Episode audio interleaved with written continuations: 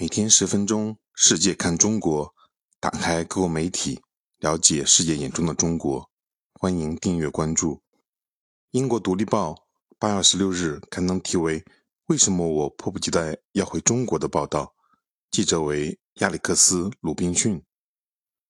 所有的一切都始于一个茶壶。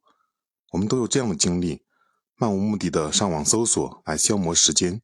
我也一样。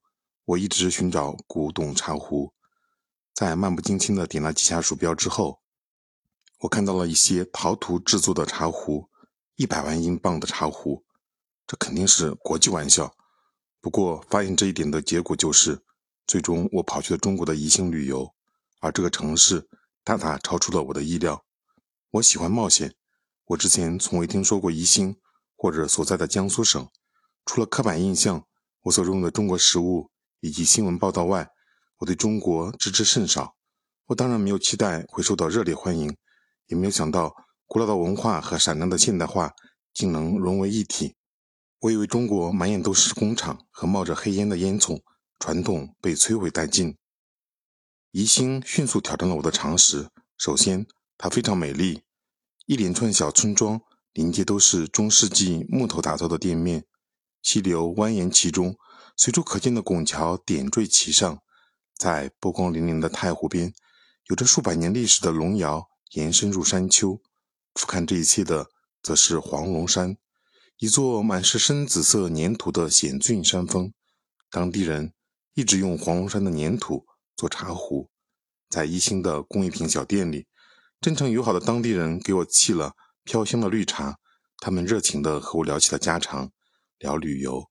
饮茶之后，他们便拿出了茶壶，像威尼斯吹制玻璃的工人举着珍贵的灯罩一样，小心翼翼。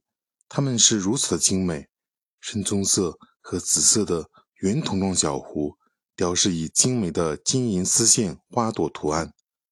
古代文化在中国是鲜活的。我的向导说，事实上，中国传统文化正在复兴。不过，为了了解中国人的生活，他们说我需要去江苏省的省会南京，于是我们坐上了高速列车。瓷白色的金属外表，内部则凉爽光滑，像夏日的微风一样安静。它以每小时三百五十公里的速度穿过稻田、公路和湖泊，把我们送到了南京。中国现在有不少高速列车，有人在路上轻描淡写的对我说。后来我才知道，从靠近俄罗斯的东北城市哈尔滨。到位于西南的昆明，高铁在中国全国的里程达到了四万多公里。高铁列车缓缓驶入南京南站，这里到处都是闪闪发光的金属和玻璃。南京就像是中国的缩影，它是古典和现代的融合。在老城，孔夫子雕像在有着近千年历史的夫子庙山墙下，遥望着宁静的秦淮河边，熠熠生辉的霓虹摩天大楼。